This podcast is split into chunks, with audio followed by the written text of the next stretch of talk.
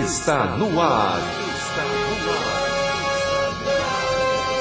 Jornal da Amazônia. Jornalismo de maior credibilidade no rádio amazonense. Parintins, quarta-feira, hoje, dia 9 de setembro de 2020. Hoje é dia do veterinário e dia do administrador de empresas. O Jornal da Amazônia está começando. Confira os destaques desta edição.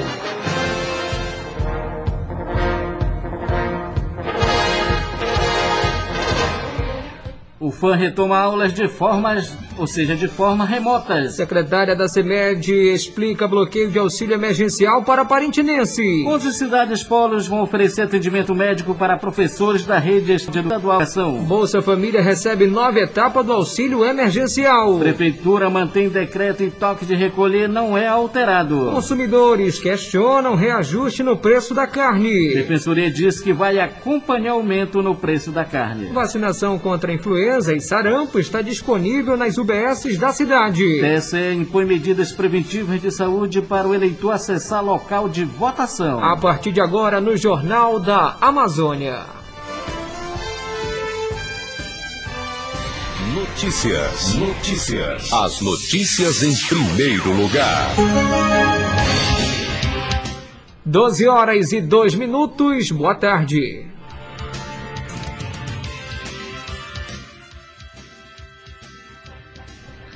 As inscrições para a Rede Nacional de Certificadores de Atuação e Atividade de Certificação dos Procedimentos do Exame Nacional do Ensino Médio Enem 2020 começam nesta quarta-feira, dia 9, e vão até o dia 29 deste mês.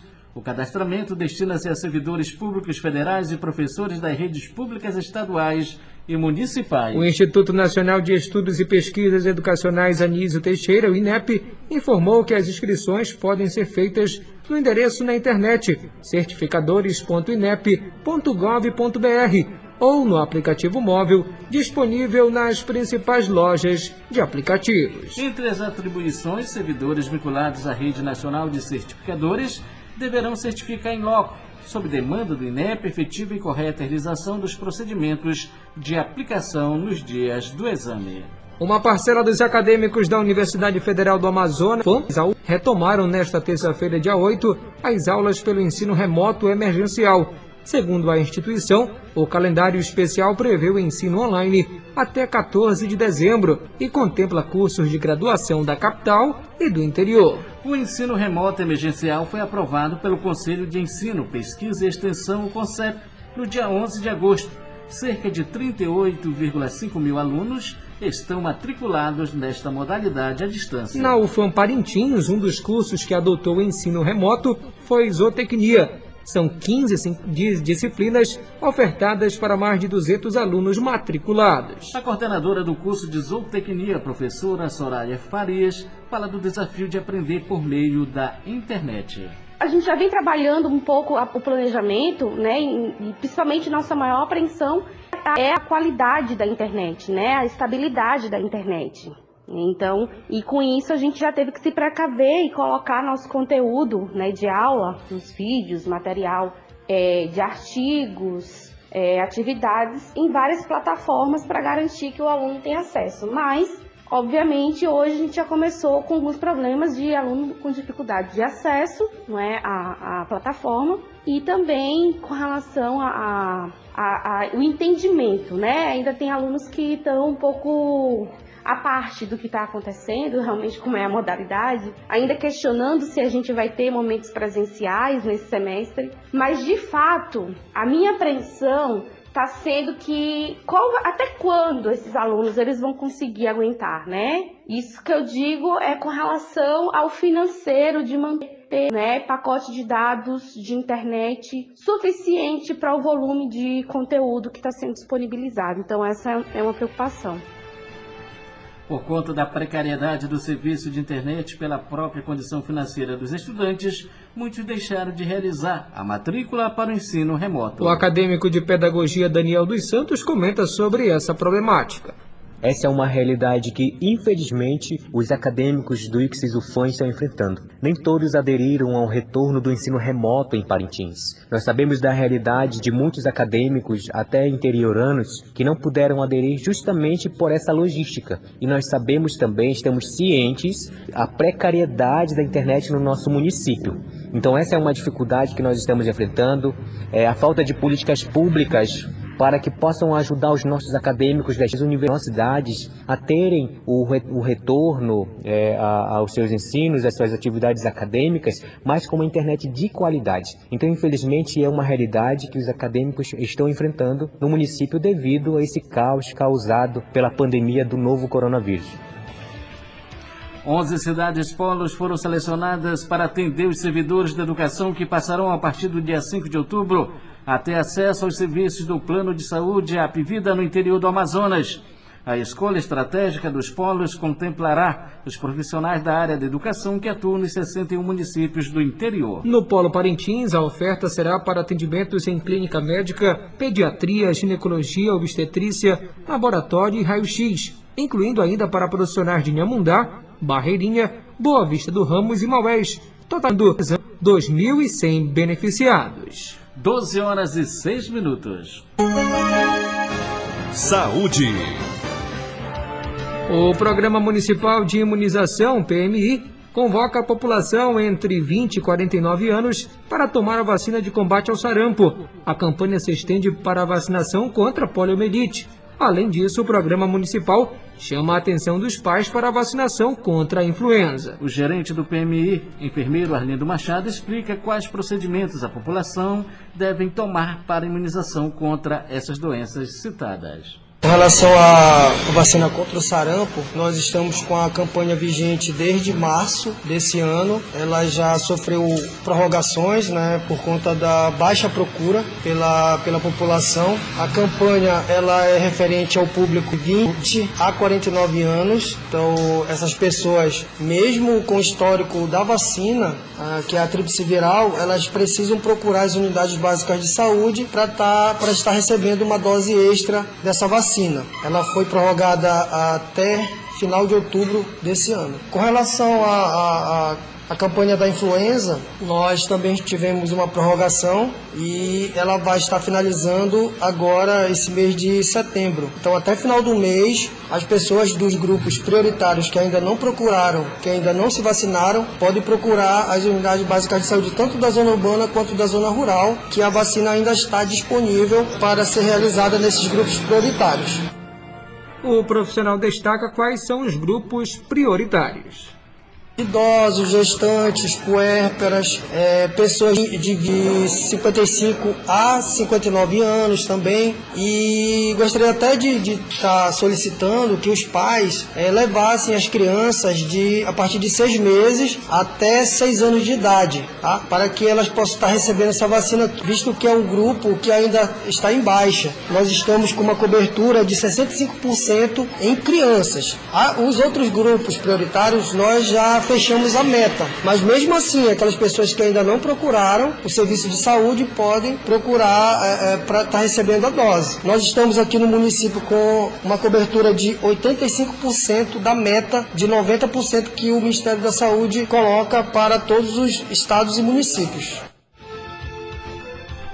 Parintins chegou nesta terça-feira, dia 8, a 4.273 casos confirmados do novo coronavírus, de com boletim epidemiológico divulgado pela Secretaria Municipal de Saúde Censa. Nas últimas 24 horas foram confirmados 16 novos casos de contaminação e 45 casos tratados, elevando para 4.104 o número de pessoas que estão fora do período de transmissão da doença. De acordo com a Secretaria, o número de mortes causadas pelo novo coronavírus permaneceu em 118 e caiu para 51 o número de casos ativos pela doença no município. Nesta terça-feira, o número de pacientes internados caiu para 51 e 714 pessoas estão sendo monitoradas pelos órgãos de saúde. O governador Wilson Lima assinou nesta terça-feira, dia 8 de setembro, um convênio com o Hospital Beneficente Português do Amazonas para abertura de 180 novas vagas de hemodiálise destinada à rede pública do Estado.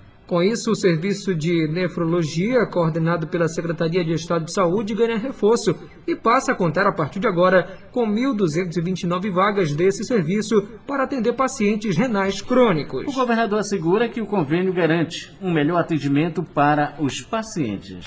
Desde 2019 até agora, nós já abrimos algo em torno de 300 novas vagas para a hemodiálise. Nesse momento, nós estamos abrindo mais 180 com essa parceria que nós estamos fazendo com a Beneficência Portuguesa. Aqueles pacientes que iam tentar a sorte nos pronto-socorros vão ter aqui o seu horário marcado e a garantia de que vão fazer a hemodiálise.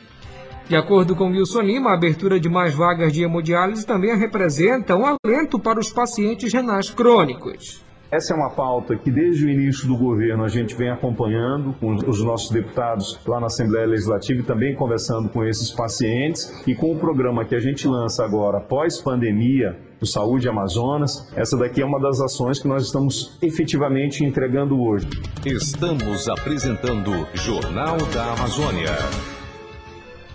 O Boletim Diário Covid-19 da Fundação de Vigilância em Saúde do Amazonas, edição número 160, divulgado nesta terça-feira, dia 8, confirma a recuperação de mais 249 amazonenses nas últimas 24 horas chegando a 105.369 o número de pessoas recuperadas da Covid-19 no estado. Nesta edição do boletim foram confirmados mais 318 casos da doença no Amazonas. Foram confirmados três óbitos pela doença ocorridas nas últimas 24 horas, sendo dois em Manaus e um no interior do estado, elevando para 3.855 o total de mortes. O boletim acrescenta ainda que 14.999 pessoas com diagnóstico de Covid-19 estão sendo acompanhadas. A nova estrutura organizacional da Secretaria de Estado de Saúde e novos métodos de trabalho foram expressados aos servidores vinculados à Secretaria Executiva Adjunta de Gestão Administrativa nesta terça-feira, dia 8. A reunião realizada no auditório da Secretaria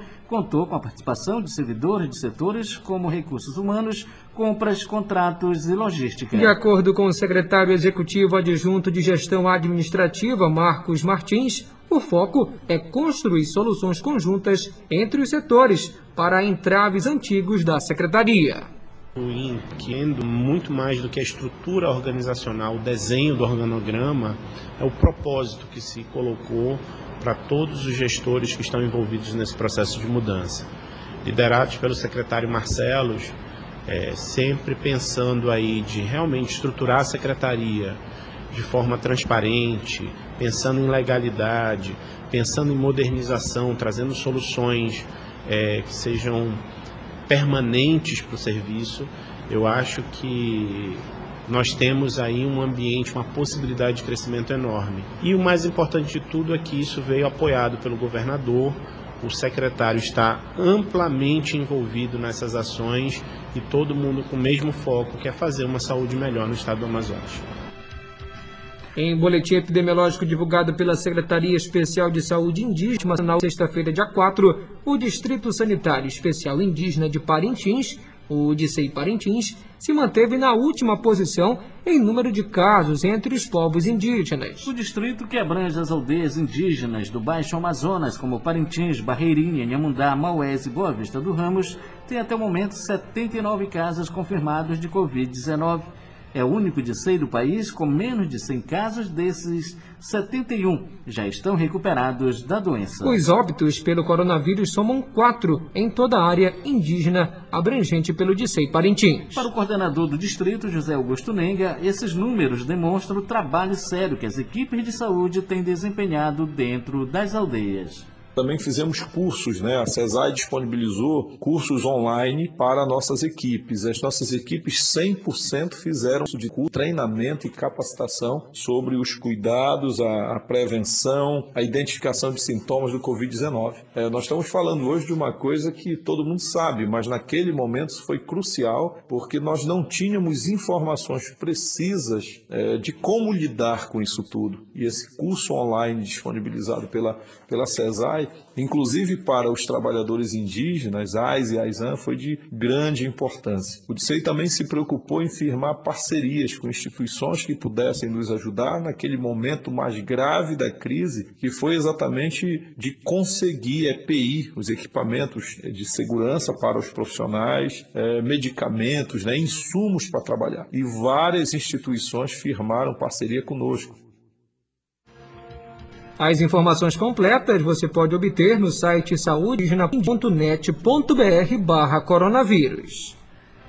Em mais uma reunião do Comitê Gestor de Combate à Covid-19 no município de Parintins foram apresentadas nesta terça-feira, dia 8, várias situações que se enfrenta por conta do não cumprimento ao decreto de recolher, que leva ao aumento de internações no Hospital Cohen, unidade de referência aos casos de coronavírus. Dos 97 leitos ofertados no hospital, 51 estão ocupados. Isso tem preocupado os profissionais de saúde de Parintins, pois os casos atendidos são de pessoas que exigem bastante cuidados. A Defensoria Pública do Estado e o Ministério Público demonstraram insatisfação com o que vem ocorrendo no município, quando se considera um aumento no número de internações e as mortes voltaram a acontecer. Uma das propostas apresentada pelo defensor público Gustavo Cardoso era da ampliação do toque de recolher para 19 horas durante a semana e nos finais de semana a partir das 15 horas, de sábado até às 6 horas da manhã de segunda-feira. Mas após as diversas falas de representantes de órgãos e instituições públicas,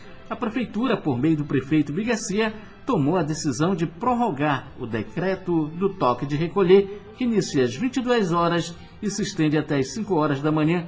Ele foi enfático em afirmar que é importante se considerar a economia do município, a qual já está fragilizada. Olha, foi uma reunião bastante debatida. É, a gente reconhece um aumento de internação no hospital, mas também esse aumento ele se dá justamente pelo acúmulo de pacientes que estão passando por um tratamento mais demorado e mais aprimorado, diria, mas nós não temos aumento no número de pessoas contaminadas. Né? E procuramos manter o decreto na forma que está, é, dos últimos 17 dias, para que a gente também possa é, permitir que várias atividades econômicas possam ser retomadas e continue funcionando. Segundo a coordenadora de Vigilância em Saúde de Parintins, Elaine Pires, não há aumento de casos de coronavírus no município.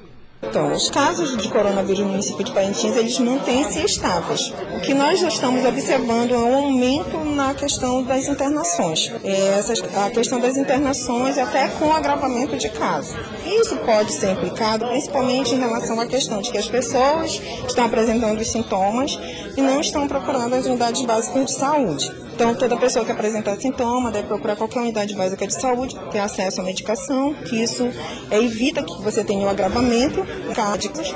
E aí, no oitavo dia, você, sempre, você será reavaliado e fará o teste. E a maioria das pessoas não está indo, já está aguardando dar o oitavo dia para fazer o teste, fazer tudo junto, a avaliação médica.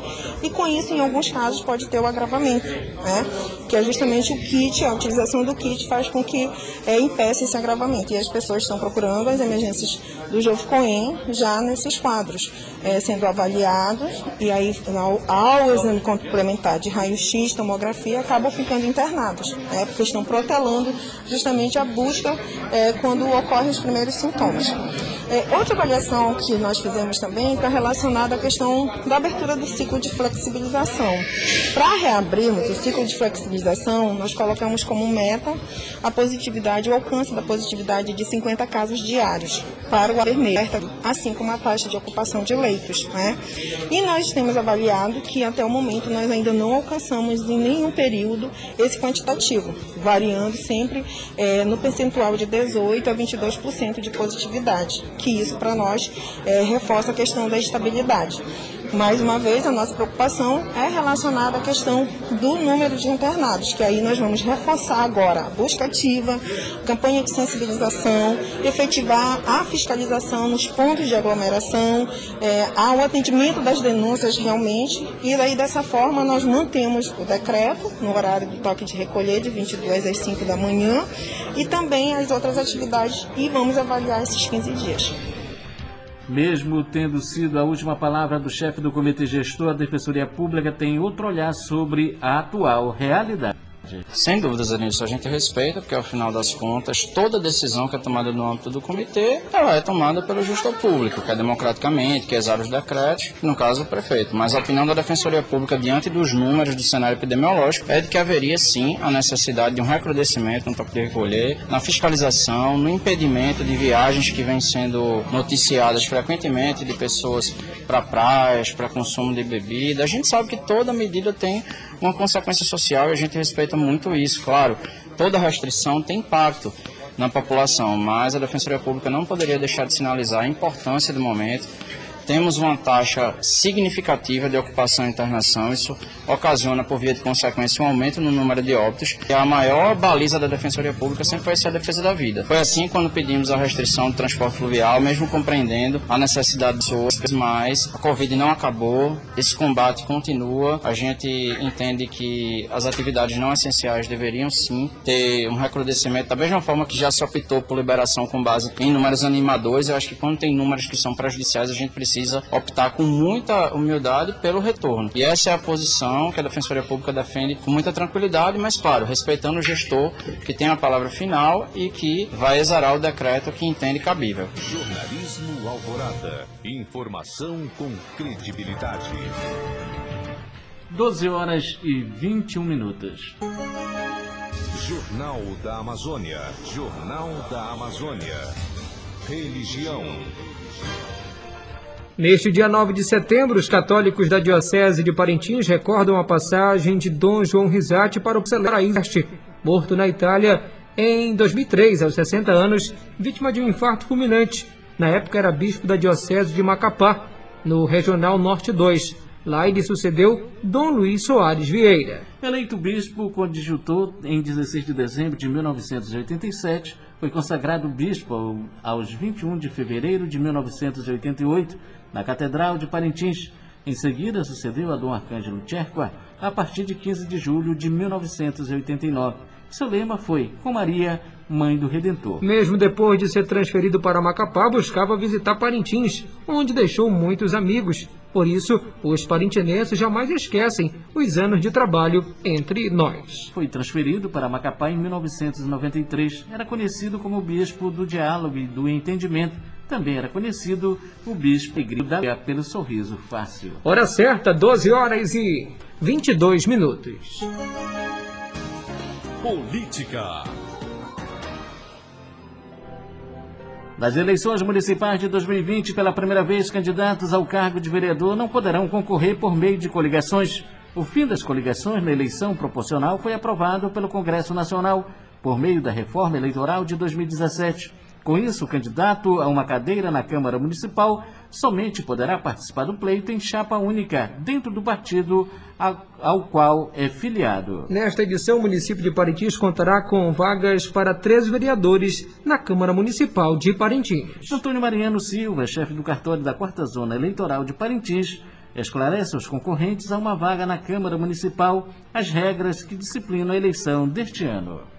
A quantidade de vagas para a Câmara ela mudou de 11 para 13 vereadores, aplicando-se o percentual de 150% do número de vagas. Então isso significa dizer que cada partido poderá apresentar até 20 candidatos, sendo que tem que ter respeito pela questão do gênero, 30% para um gênero e 70% para outro, 30% para mulheres, 70% para homens ou vice-versa, 70% para mulheres e 30% para homens. É, o coeficiente eleitoral eleitoral continua sendo o cálculo obtido da divisão entre os votos válidos e a quantidade de cadeiras a ofertar na Câmara. Em 2016, esse coeficiente foi de 4.438 votos. Então, nestas eleições, em que pese aquele que tiver mais votos levar as eleições, ser eleito, o partido há que respeitar o percentual do coeficiente eleitoral. Se a quantidade de vagas aumentou, certamente o coeficiente eleitoral ele vai reduzir, né? e vai ser uma divisão por 13 e não por 11. Eu acredito, sinceramente, considerando-se a abstenção, que esse coeficiente deva girar entre 3.500 a 4.000 votos. Então, nos parece, ainda estamos estudando uma regra nova, que aquele grupo partidário ele deverá atingir, na soma de todos os votos, esse coeficiente eleitoral. O Tribunal Superior Eleitoral TSE divulgou nesta terça-feira, dia 8, as regras de conduta para as eleições municipais em novembro, em meio à pandemia do novo coronavírus. O uso de máscara será obrigatório e quem chegar ao local de votação com o rosto descoberto poderá ser impedido de entrar. Também será impedido de votar o eleitor que se recusar a higienizar as mãos antes e depois de usar a urna. O equipamento eletrônico em si não será limpo a cada votação e por isso caberá a cada eleitor cuidar da própria proteção. O tribunal recomendou ainda que cada eleitor leve a sua própria caneta para registrar assinatura no local de votação. A ideia é evitar ao máximo o compartilhamento dos itens e, com isso, reduzir o risco de contágio. Para quem esquecer, haverá canetas extra devidamente higienizadas nas sessões. Segundo o TSE, as regras valerão para todo o país, no primeiro e no segundo turno, marcado para os dias 15 e 29 de novembro, respectivamente. Os locais de votação ficarão abertos ou abertos de 7 às 17 horas, sendo os primeiros ou as três primeiras horas preferencialmente para as pessoas com mais de 60 anos. 12 horas e 26 minutos. Jornal da Amazônia. Jornal da Amazônia. Os acontecimentos da cidade. Após análise da CGU, a Controladoria Geral da União, milhares de pessoas em todo o Brasil tiveram auxílio emergencial bloqueados e ficaram sem receber a quinta parcela do benefício. De acordo com a controladoria, foram encontradas várias inconsistências nas informações repassadas na hora do cadastro e o benefício teve que ser suspenso. Em Parintins, segundo o portal da Transparência, 41.644 pessoas já receberam auxílio emergencial. Cerca de 1.500 tiveram benefício suspenso de acordo com a Secretaria Municipal de Assistência Social, Trabalho e Habitação. De acordo com a titular da Semarte, Zeila Cardoso, a recomendação do CGU é que essas pessoas procurem o CRAS, o Centro de Referência de Assistência Social, de 8 da manhã às 14 horas.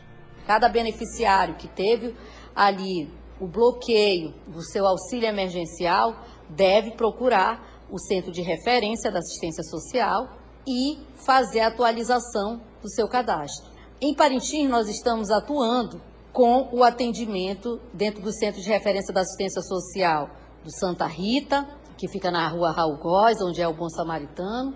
Estamos atuando no CRAS do Paulo Correia, que funciona na Rua 9, na Rua Irmã Cristine. Estamos atuando no CRAS da União, que funciona dentro da Estação da Cidadania. Qualquer beneficiário que teve aí o bloqueio do auxílio emergencial pode procurar o CRAS mais próximo de sua casa, né, dentro do seu bairro, e aí está atualizando né, todas essas informações. Segundo Zeila Cardoso, os moradores da zona rural terão atendimento preferencial. É importante ressaltar que para os beneficiários da zona rural, nós iremos estar fazendo um atendimento preferencial dentro do cadastro único. Tá? Então, todos esses beneficiários que residem na zona rural e tiveram o seu benefício bloqueado deverão procurar a central do cadastro único que funciona em frente ao curral do Caprichoso. Né? E aí levar os seus documentos e atualizar novamente todos os seus dados. Essa, a partir do momento da atualização dos dados, vai é, é encaminhado o sistema, é atualizado no sistema e, e a União vai verificar todas essas informações e quem realmente comprovar né, que está dentro do perfil, o benefício será desbloqueado. Os beneficiários do Bolsa Família são os primeiros a receber a nova etapa do auxílio emergencial de 300 reais.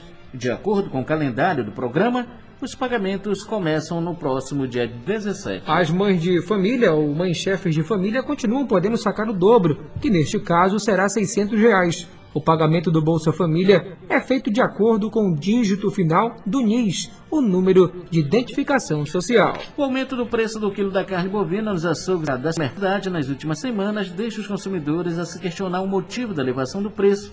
Algumas pessoas entraram em contato com a Rádio Morada para fazer apelo ao setor competente. Segundo Ed Albuquerque, não é competência da SEMA fiscalizar e controlar a tabela de preço da carne.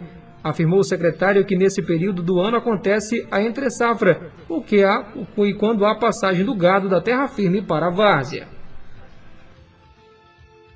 Parintins, enquanto gestora das ações que compreendem a parte de feiras e mercados e, e a própria questão do abatedouro, nós não temos o poder de regular preço. A própria Constituição Federal ela veda, proíbe, né? Mas o que a gente pode buscar é entendimento. Nós sabemos que, a exemplo de outros produtos nossos que fazem parte da nossa alimentação diária, existe o que a gente chama de sazonalidade. E a gente está num período justamente de entre safra, onde sempre ocorre a, a baixa oferta do produto, aumenta o preço. O, quando a, aumenta a oferta, o preço também cai. Isso é que a gente chama de regulação de mercado. Agora, mesmo assim, nesse contexto, a gente vai, inclusive, chamar os segmentos que compõem, como a Associação dos, de Pecuaristas, como os representantes dos estalhadores de carne e, e, obviamente, que também a própria Defensoria Pública, o Ministério Público, para a gente possa tentar chegar dentro do entendimento onde a população seja protegida. A gente entende que... 12 horas e 30 minutos.